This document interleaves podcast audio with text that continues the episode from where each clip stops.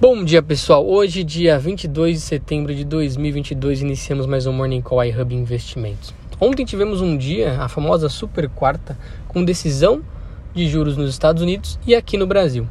Nos Estados Unidos veio dentro do consenso com uma alta de 0,75, seguido por um discurso duro do presidente do Fed no combate à inflação. Tem muito trabalho ainda a ser feito lá fora. Aqui no Brasil, veio dentro do consenso também porém com uma estabilidade dos juros permanecendo nos patamares de 13,75, seguido por um discurso duro de que, se for necessário, o Banco Central pode colocar um residual aumento em algum momento que julgue necessário.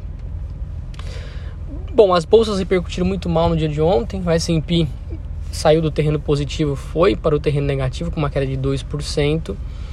E aqui no Brasil nós caímos 0,60. Porém, seguimos muito descolado do mercado lá de fora, o que mostra que o Brasil está no momento melhor do que os demais países, até porque boa parte do trabalho de combate à inflação aqui no Brasil já foi feito. Vamos para as bolsas. Na Ásia, queda em média de 1,30. Europa, na média caindo 0,40.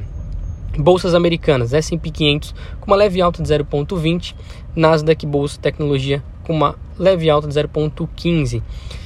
DXY hoje próximo da estabilidade com uma leve alta de 0,01.